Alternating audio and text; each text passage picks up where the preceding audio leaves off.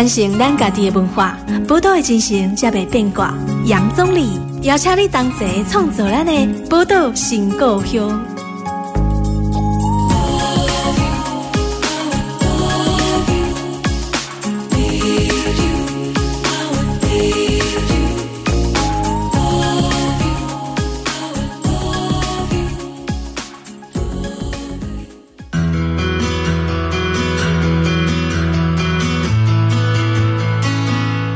欢迎收听《宝岛联播网》FM 九九点一大千电台，波多新故乡，大家好，我是杨宗理。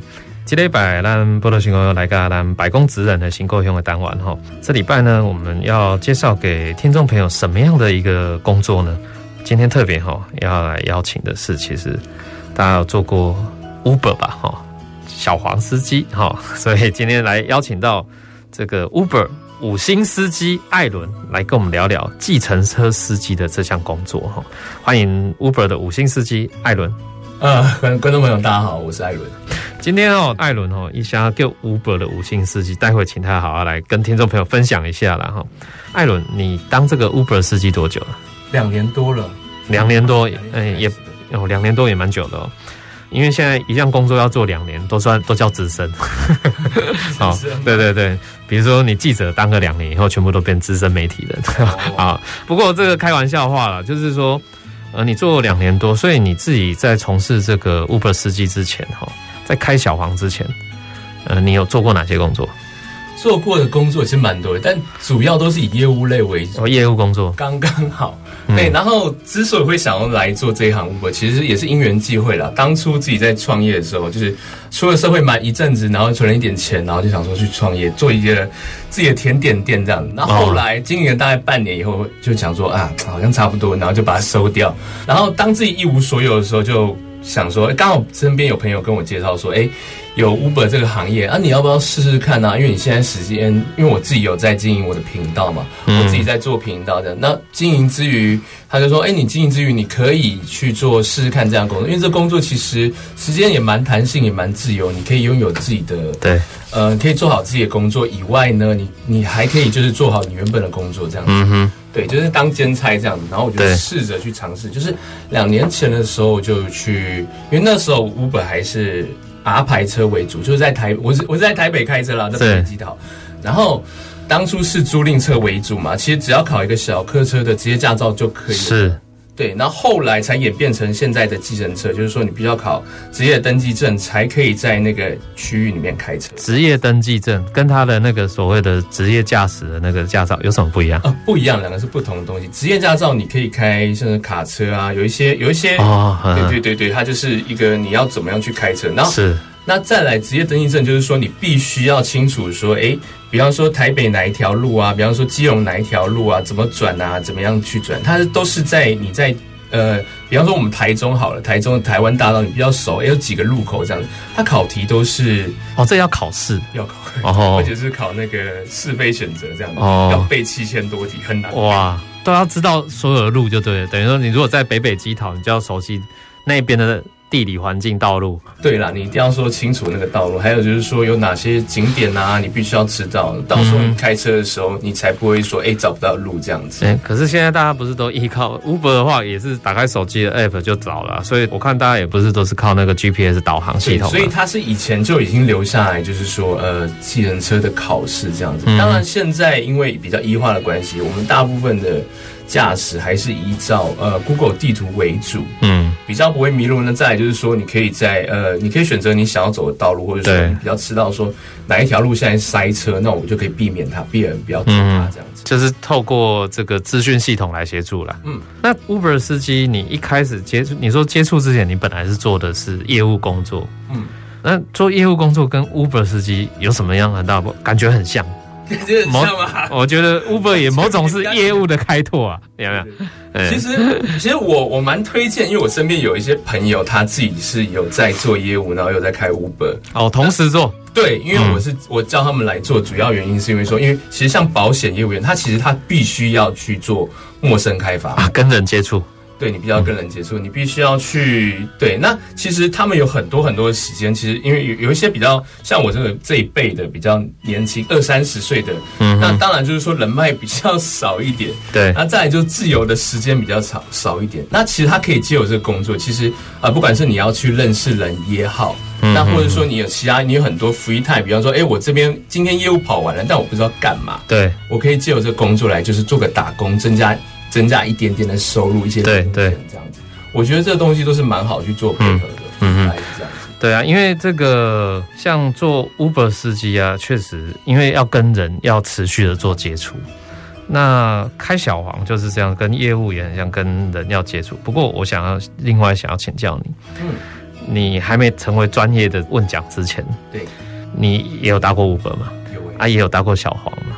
有。你自己从一个乘客的角度，你现在转换身份之后，你有什么样？你觉得这个中间有什么落差吗？从乘客到司机，跟你真正当了司机以后，你有没有觉得很大的那个差别？啊、嗯，我我我我想到我第一次搭 Uber 的时候，好像是在六年前，嗯，就是刚好去那个家乐福买一点东西，然后跟妈妈就两个人要上车，那时候我就很无聊，那时候就是刚好。我朋友跟我说有这个城市，然后他说：“哎、嗯欸，你可以叫到 B N W，叫到什么名？”对，一开始的时候常 常常会有这种，哎、欸，然后我就试这样看，哇，真的来一台宾士这样。子，啊、哦，那个时候就蛮新奇，蛮好玩，而且那个司机人还蛮 nice，他下车帮我开车门，哦，让你有宾至如归的感觉。对对对对对，因为 Uber 它在系统里面有个尊荣的服务，你可以去试试看，对，就是。还不错，那所以我第一次体验到这个，我就觉得哇，天啊，你当司机可以就是服务的这么好。嗯哼。那直到我开始自己做的时候，然后我也发现说，因为 Uber 它本身有一个评分的制度了。哦，对，它对司机有评分制制度。嗯，所以说。你分数太低的司机可能没有办法留在这个行业里面，你可能就要去别的地方开车这样子。分数太低会没有派车给你吗？还是怎么样？直接离开的哦，直接离开，直接淘汰。但是那个他那个门槛没有到很高，好像四点六以下，嗯，就就就不能开这样子。所以它四点六以下还不高，四点六以下就不适合当司机，因为我们大部分现在在这跑，大概都四点八、四点九，甚至有真的有五星开很久的。嗯哼，是。对，那因为我们是会比一般的司机来的更注重说，哎，自己的谈吐啊，至于这种车子的干净啊，上车前我们都会去做好消毒的动作，然后车子就是不会脏脏乱乱，都不会说，比方说，哎，我后面什么的有一些一大堆什么东西，就是车子一定要保持干净，这是基本原则。然后再就是说，我当初在进入这一行之前，其实有一个，因为我我朋友教我开车，教我开这这一门课嘛，开开这个。Uber，然后他当初帮我上课，就是说，因为他希望说我可以当一个就是好的司机，所以他就坐在我副驾驶座，说：“哎，你现在开始开啊，载我到哪里？”这样子。哦，所以还有，你还等于说有一个人在帮你做训练，这是朋友啦。嗯，现在职前训练。对对对对对，他这人很好。嗯。然后他跟我说：“你起步是不能仰头，然后刹车是不点头，这样子。”什么意思？起步不仰头。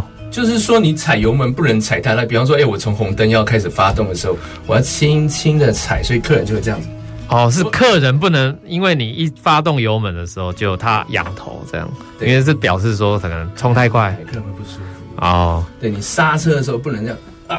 嗯，让人家有点头。对，就是，然后就是刚急刹这个东西，我就练了差不多一两个月左右，哎，才才真的有做到这种感觉，就很平稳呐，很平稳。嗯，对，让客人觉得，哎，我坐我的车是舒适也舒服的。嗯哼，哦，所以这个要当一个好的一个问讲司机，其实是不容易，因为大家以为，因为过去可能大家。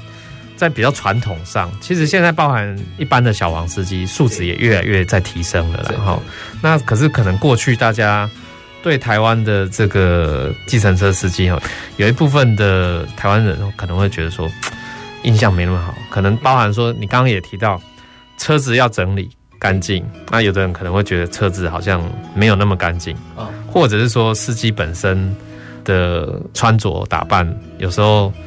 会比较嗯，我们讲说比较邋遢一点嘛，或者是说可能就没有在重视那个乘客的观感，你可能请这个黑的掉嘎的处理啊，嗯，这个就不太好。不过现在这个整个素质都在提升，所以其实这个行业蛮竞争的，蛮竞争的，蛮竞争。以你自己在台北在开，哦，会不会说就是因为你看有一般的小黄，就是黄色的。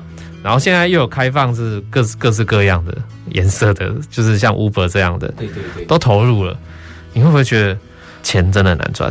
钱本来就不好赚啦。哎对啊嗯、那其实我们跟小黄司机，呃，其实也不算是什么竞争关系，因为其实我们单都是系统派给我们，因为你们是系统派，嗯，不是在路上随招随揽的，嗯，嗯，所以不会影响说，呃。不会说，哎、欸，我跟你抢同一个客人这样，对，因为 Uber 它有固定的乘客群，而且都很多都非常的始终，从好几年前就开始在做了。所以，我当我问过很多客人都跟我说，其实他一直以来都是很支持 Uber 这个品牌，因为品牌形象还不错，然后在司机给人的形象也还不错。所以说，竞争来讲，其实就算是现在疫情的关系来讲，也没有真的掉到很多，没有说司机说啊，我活不下去，我要去。去怎么样怎么样的没有，就是大家还是就是只是赚的变少了，就是疫情影响来讲，就是赚的变少。哦，疫情影响确实会影响到收入了，这是自然的。嗯、不过因为呃疫情影响，就变成说是不是？其实疫情影响包含像我们讲说大众运输系统搭乘的人也变少。对，你说捷运也好，什么高铁、台铁或一些什么这种国光号这种巴士搭乘人变少。那因为就算开放以后松绑以后，运量还是一样有限制。好、哦，那现在更松绑，那之后先说不会再限制了。哦，但是不不管如何，疫情有影响，可是我没想到原来疫情影响到像，因为在像搭 Uber 或搭小黄，因为就是可能那个空间就只有司机跟乘客，相对安全呢、啊，怎么还这么有影响？对，因为大部分人就是尽量说，哎，能不出门就不出门，干脆自己开也有。嗯，干脆自己开也有。所以疫情刚开始那一阵子，其实算蛮差的。我也休息一阵子，我也不敢出门。哦、你也不敢，我也不敢，嗯、也很怕我再到的客人万一是确诊者啊。对对对，而且我是、哦、我的、司机也会怕啦。嗯，对，前一阵子是打完第一剂莫德纳，我才敢出来开。对，所以多多少少司机也会觉得说。我会怕，我会这样。我自己我也不敢在。有放一个隔板隔离，对对，有个玻璃的，呃，不是玻璃啊，是有点像那个亚克力膜、塑胶膜，嗯，塑胶膜，把前后挡的蛮好。哦，就等于说有间隔啦。对，所以我是觉得说，这个东西一方面就是你可以保护好自己的安全，然后再就是说你可以保护好你的客人的安全。嗯，对啊，因为疫情期间哈，确实所有的行业都是这样，嗯，都要做好关于防疫的措施啊。所以我看。疫情期间，我自己也有搭乘，在疫情期间搭乘过 Uber，然后我每次上车，你一样有实名制嘛？对对对，实名制扫完以后，你还要喷那个酒精啊，对对对，然后就是这种东西，就是保护自己，但是也保护司机，叫大家彼此保护了，这个我觉得是最好的。我们先休息一下，下一段节目马上回来。传承咱家己的文化，宝岛的精神才袂变卦。杨总理邀请你同齐创造咱的宝岛新故乡。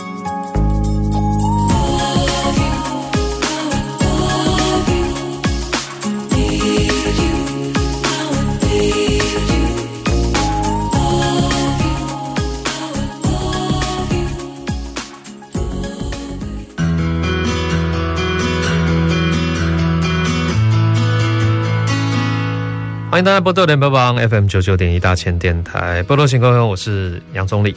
这礼拜哈，我们这个波多新故乡为大概要来做这个百工职人新故乡的这个单元，要来邀请点哈，第三这个客灵车司机诶小黄问讲哈，来跟大家来这部哈，今日邀请的是下面，在网络上哈，大家可以去搜寻他 Uber 五星司机艾伦哈，来跟我们聊聊他的工作。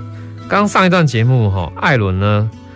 诶，跟他谈到说，哇，这个其实他一开始也没有，不是所有人一开始就投入做 Uber 司机，然后他自己也有其他工作。那当然，投入到这份工作以后，确实这个想象跟可能过去我们是从乘客的立场，那就不太一样了。而且你看，这个疫情期间做一个 Uber 司机，哈，其实不止疫情期间啊，平常也是没有疫情的时候，你一样车子要保持干净啊，哈。然后自己对于车子的装备保养啊什么的，这些全部都要去做。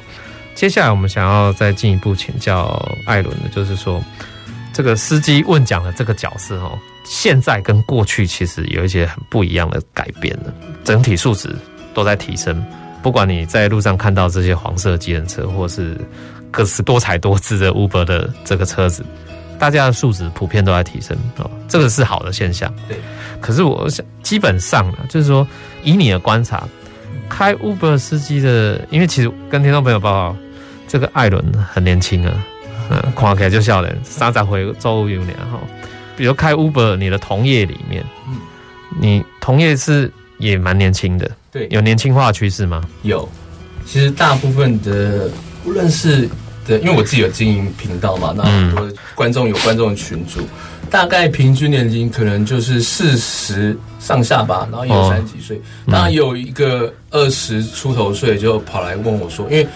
有有在念书的，就直接跑来问我说：“哎、欸，我要开始开那个 Uber 怎么办？可不可以教我？”嗯，对。之类。而且我我后来去问，因为我当初想说，我我的观众应该年纪不会说太年轻结果他还在念大学，他就想说：“哦，想要看到我做这个好像还不错，然后想试试看。”嗯哼，对。所以其实族群有到二级、三十级、四级，其实都有。是，可是像这个那么年轻还在念大学的，如果他没有车，他可以开吗？当然，你前面讲的那些要考照的所有条件，假设都必备了。重点是生财工具要有啊，对，所以我会推荐他们就是用租车的方式去先去试试看，因为你一个产业你要直接的跳进去工作，你不管是做什么工作，你可能都要去适应它三四个月。对啊，对啊，那。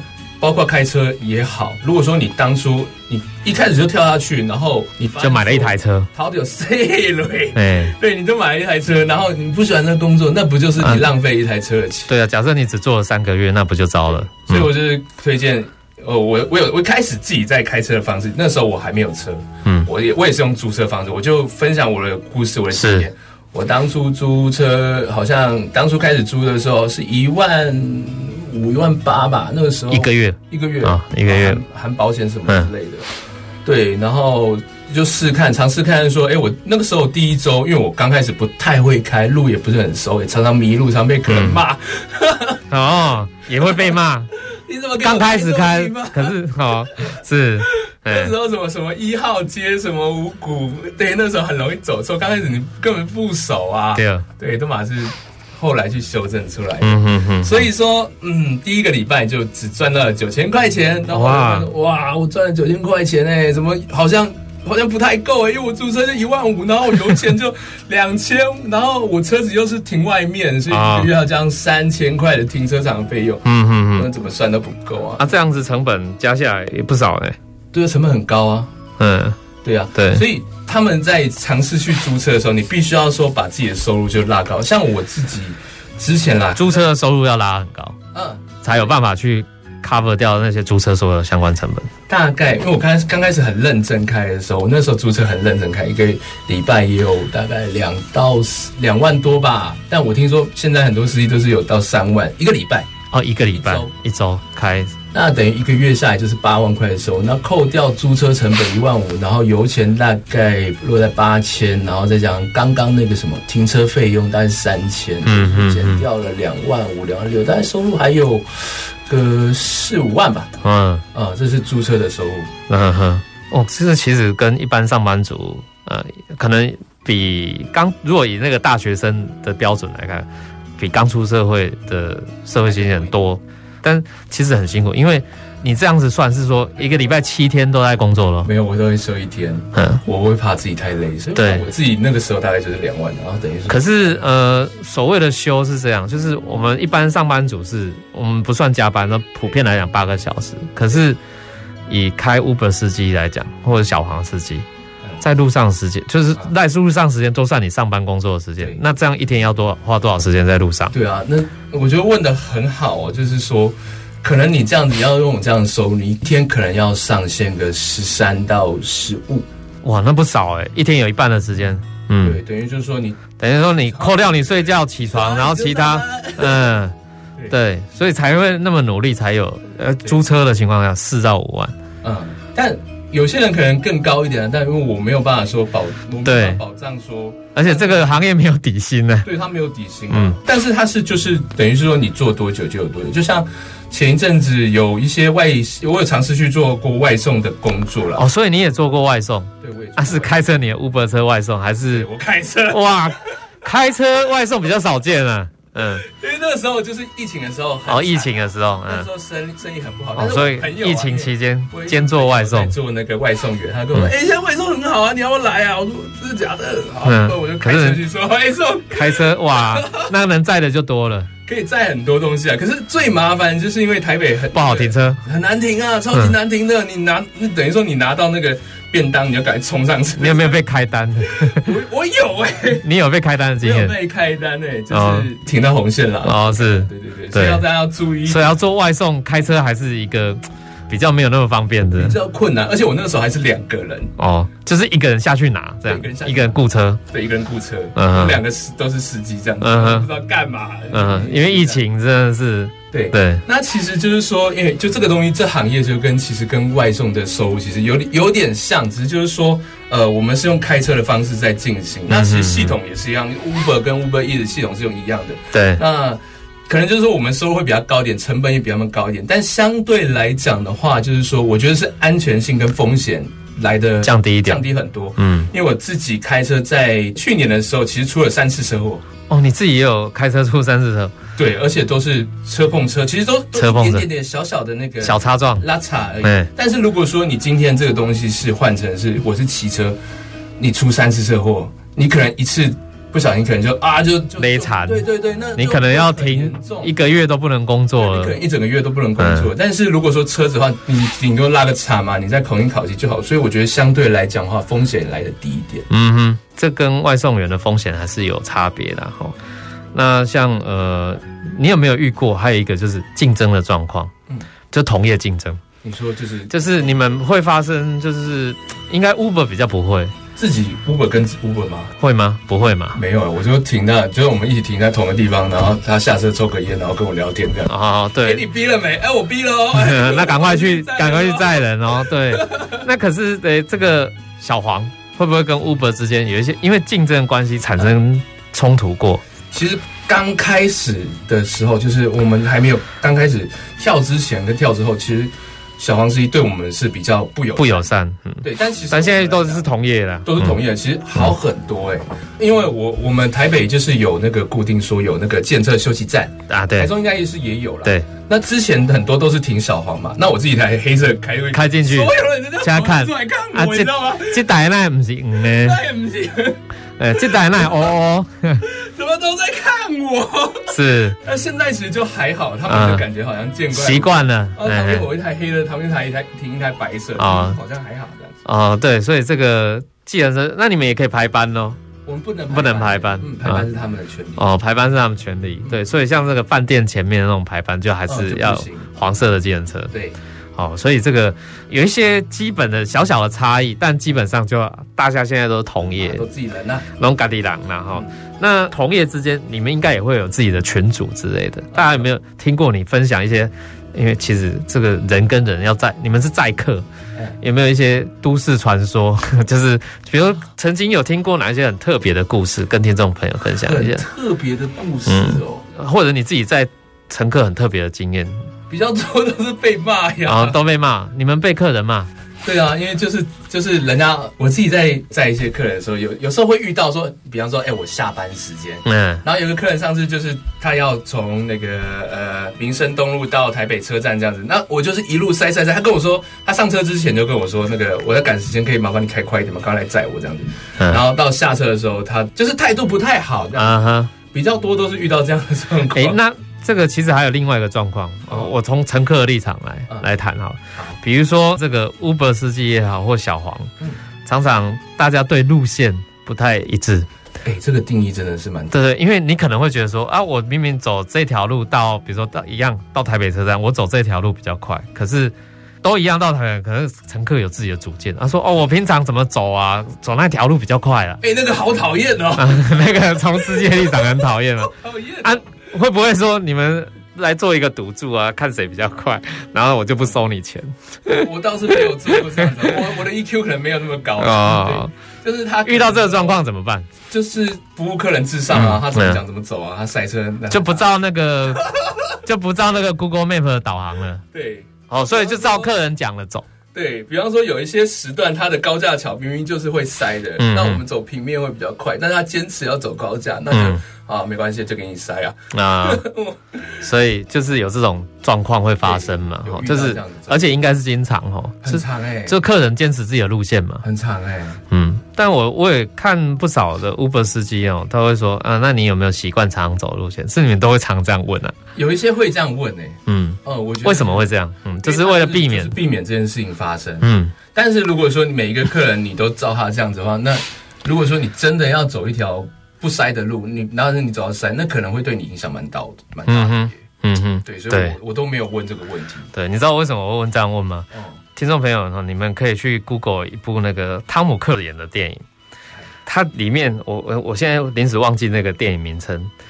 它它是 Tom Cruise 跟那个 Jamie Foxx 演的电影。Jamie Foxx 就是演一个计程车司机，它里面有一个剧情就是他载了一个我们说是地检署的检察官。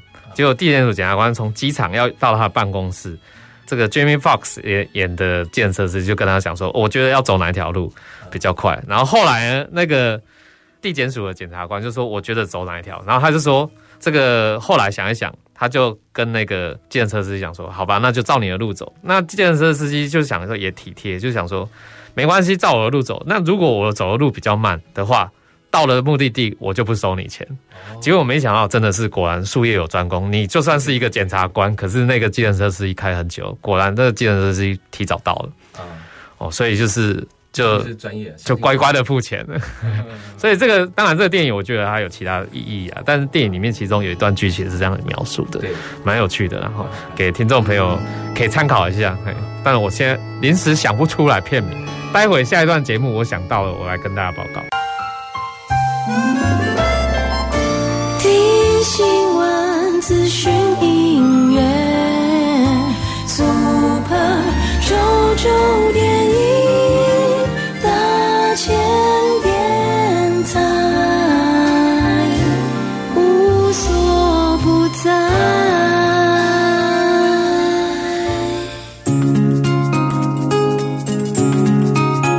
传承咱家己的文化，宝岛的精神才袂变卦。杨总理。邀请你同齐创作咱的宝岛新故乡。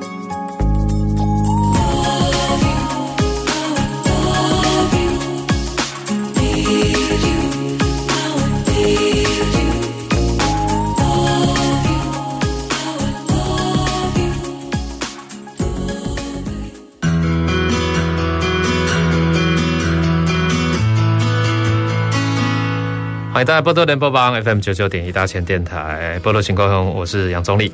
今天摆咱波多新故乡为大家介绍白宫职人的新故乡啊！哈，今天拜介绍的这个工作是计程车司机啊！哈，计程车司机起码咱讲多元计程车哈。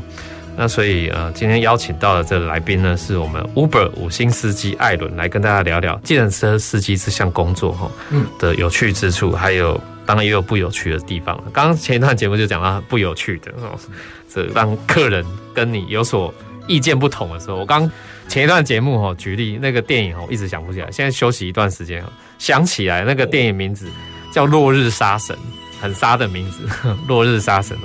大家有空可以 Google 一下。我听哎，我记得 Netflix 应该有在演才对。好，大家可以去看看这个 Tom Cruise 演的电影。这个刚刚也提到说，这个可能有跟每一项工作了哈，因为随着时代演进有不太一样，所以过去的的司机常常要依靠的是这个记忆性是很重要，因为你要没有 Google Map 的时候，你当然记忆很重要。那现在有这个资讯的协助，那像以你开 Uber 的话，Uber 更是资讯化到到底了，因为你们还有评鉴机制。这个评鉴是你刚刚也提到说，比如说，呃，我今天如果是四点六颗星以下，对，可能你就不用在这个行业混下去了。对对对对。那以你来讲，哈，你认为要做一个好的五星司机的话，对，要哪些条件？就是，嗯，我觉得除了就是说你要让客人在一定的时间内抵达以外，就是说。其实我我觉得 Uber 比比较不像运输业，比较像服务业。嗯，就像说一个客人到你的餐厅里面，你希望说，哎，客人怎么样可以给你高的评价？那就是说，第一点，你的服务要好，对，那态度要很 gentleman。那再就是说，不要让人家觉得，嗯，就很粗鲁啊，或者是东西做的不是很好吃。嗯哼，对。那我觉得就是道理是一样的。所以客人上了我们车，我们就第一点就是服务态度要好，再就是说你要让它在时间内抵达，大概就是这些了吧。然后再是你的环境，你车上的环境要干干净净，然后不要有味道。嗯，以前有一些人就是有一，就像当初教我的老司机也跟我说。你的车上就是不要有味道，就是包括你香水什么的也不要喷。有些人可能会放那种车上的香精，因为有人会过敏不习惯。对，那那个其实很危险，那个会让有一些客人会觉得头很晕。对，那再就是说车上也不要抽烟，不要嚼槟榔之类，都会留下味道。那我自己就是没有在车上去做这些事情，所以保持我车子的干净以外呢，让客人安心的上车，然后就是舒适的程度，然后还有礼貌的问候，嗯，大概就是这样子吧。那这个，我觉得这个是基本款，就基本服务要做到这些，嗯，对不对？以你这样子，就是好像说，我们其实作为一个乘客，也希望说，如果真的是可以搭到艾伦的车，问问刚刚，哇，就赞呢，就是觉得说，就是觉得说，哎，基本上车子很干净，没味道，然后车子里面也舒舒服服的。对，那你会不会遇到？因为我常常会遇到很爱跟客人聊天的司机。对，你自己呢？我我还是我自己意思。疫情前啦，超级爱跟客人聊天。嗯，但现在因为疫情的关系，所以就是避免去跟客人接触。因为你也会判断嘛，因为有时候客人看起来就很累，就不想要讲话。嗯，其实你基本上只要问客人一句话，你就知道他他有没有想要跟你聊天。嗯，分享给各位司机，你就要问他说：“哎，你这边好叫车吗？”你只要问他这句话，你就知道说这个客人想不想跟你聊天这样子。嗯，为什么？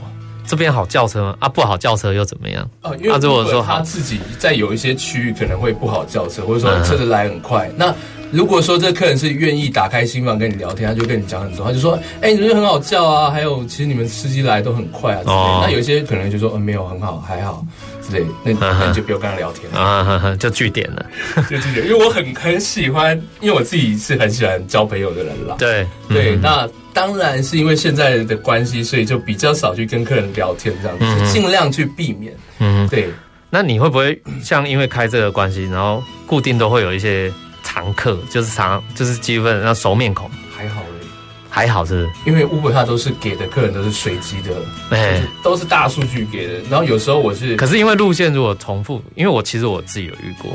好像有重复遇到某一个司机，我有曾经载过一个客人三次，我觉得根本是奇迹。哦，所以这个还是很随机的，就对了。对，因为有时候我自己在永和，然后他可能要去信义区，然后信义区可能要去北投，北投可能要去，对，比方说我们这里西区可能也要去东区，而且对。那个什么各个区，嘿，对，都是长长距离的移动比较多一点，都是长趟比较多，嗯哼，比较少短趟，嗯哼，哦，所以这个。真正遇到这重复的客人的机会还不多，就对了。要珍惜是缘分。嗯，对。那另外一个啊，还有一个，这服务很重要。另外一个，有时候会遇到外国客人，外国客人的时候，哦、来，呃，对你的挑战怎么说？超级喜欢的，但是现在好少，因为在疫情前就是飞很多啊，对啊，因为会飞来台湾，嗯，做生意旅游各式各样的，通常都是哎，我要去机场，好开心个耶耶，因为很很赚。嗯，一趟可能就一千块。对，那可是像遇到这个外国客人，你怎么聊？我我会，我因为我国中、高中有好好念书啊，英文还可以，有看阿迪啊，有看阿迪啊，基本的这个英文会话 OK 了。所以其实当司机，这个有时候常常还是会有接送外国客人的需要。有没有什么特别有趣的地方呢？你说外国人吗？嗯，接到外国客人的单的时候，哇，那时候我刚开始的时候，我第一次就是载到，好像四个。我那时候开的车很小台，我开那个 Fios 就最小台一点五公升那种。哦，那个可以当，可以也可以拿来当这个 Uber，可以啊。嗯、然后我在在那个建光复南路那里载到四个超级哎、欸、大只的超级大只的外国人 啊，四个，然后坐在一台小小的 Vios 上。对对对对，然后他们就很开心，因为他们要去玩。那个时候是去哪里？好像基隆的海，好像 去到基隆，那蛮远的。就是好像基隆那白沙湾那边，对的，海岸那边。就很开心啊，从头到尾就在唱歌这样，那车就很晃，很嗨，很晃很晃，嗯，很好笑。那他们是主动跟你聊天吗？他们就稍微问候我一下，说你好啊，因为他们是英文老师，哦，是英文老师，年轻人一世纪哦，你好啊，他们就很嗨啊，我们一起唱歌啊，哦，对，说到唱歌，重点来的。我听说你现在车上还有一个很特别的服务，叫做 Uber KTV。为什么会有这个发想？当初是因为因为我自己有个频道嘛，叫五星系爱。对。然后我想说，我自己做这个议题，其实做做 Uber 议题做久，我想做一些不一样的变化。然后我就跟厂商说，哎，可不可以就是支援我 support 我这个器材，然后我帮你们做推荐。然后后来我是自己开了这个频这个频道。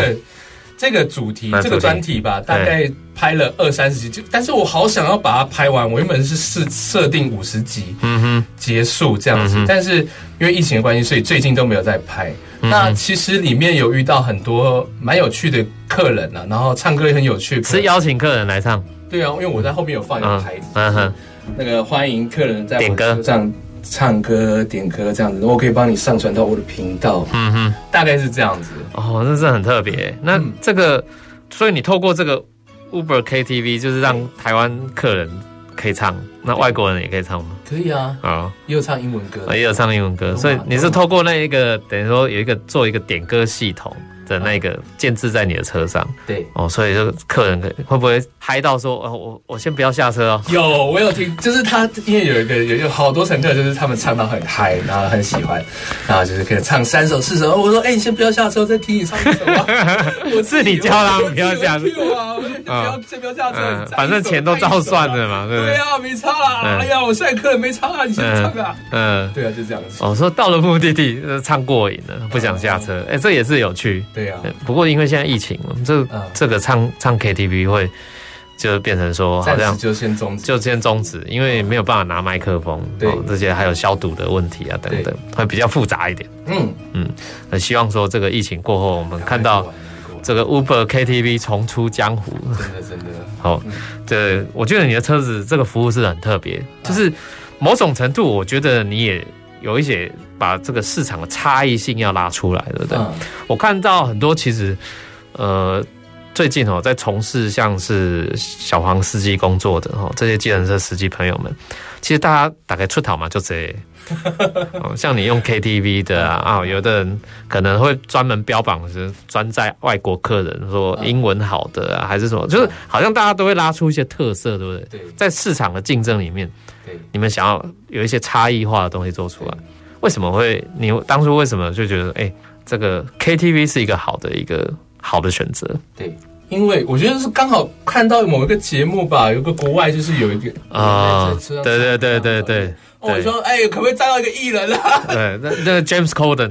对啊，我就觉得说，如果说有机会载到一个还不错的主题，因为我自己拍影片嘛，我就希望说，哎，流流量有出来啊，说打卡在我车上都是，呃，我自己是幻想这样子，但好还没有遇到，不，还没遇到，对不对？希望将来，说不定有专业的歌手忽然就上了你的那个的车子，然后自己还开直播，然后在上面唱歌，对啊。这说明有一天就有机会了哈，肯定是有的。呃，希望说这个呃很快的哈，这个艾伦哈他的这个 Uber KTV 可以早日开张了。哦，那因为其实当然疫情期间，我们希望说呃大家还是以防疫为重。那不过疫情期间，现在就刚刚也讲说，这个计程车工作也受到一些冲击的。对，没错。那我们也希望说这个呃赶快哈。因为接下来其实有很多的这个经济要复苏、要振兴的很多方案都出来了。那当然这一块我们也希望说，所有开计程车司机的这个驾驶朋友们哈，那当然路上要小心安全啊，对，平安最重要哈。那可是其实呃防疫工作很重要，然后也希望说大家哈行李也如来如何了。今天节目就先在这里时间告一个尾声，也非常谢谢今天 Uber 五星司机艾伦来到我们节目跟大家。分享了这么多关于他这个建车司机的这项工作职业，谢谢艾伦。好，谢谢主持人。